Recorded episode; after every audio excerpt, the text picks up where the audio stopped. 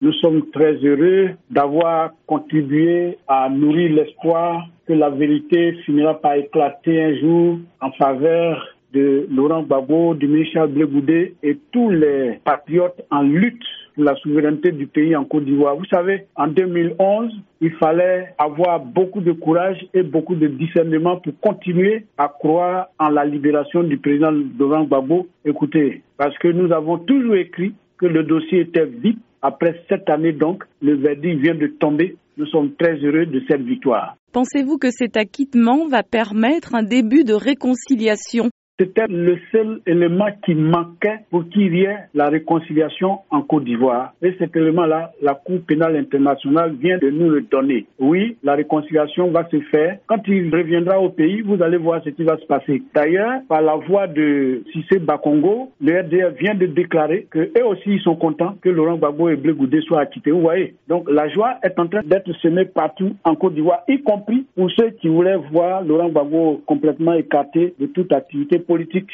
Alors selon vous, est-ce que cela va permettre de réconcilier certains membres du FPI ou au contraire d'accentuer la crise au sein même du parti?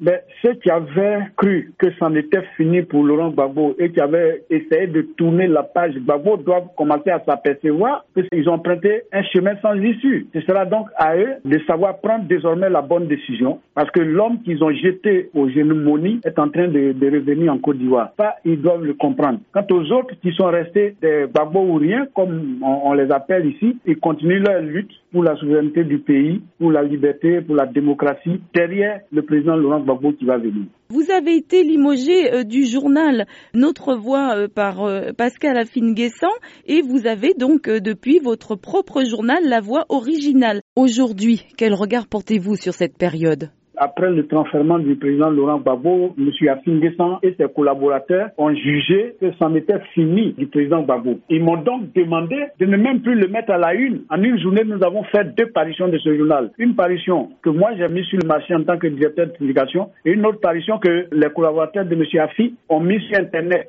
Ça, c'est du passé. On ne parle plus de ça. Nous sommes à la voie originale. Nous continuons de faire notre travail. Et c'est ça qui est notre souci.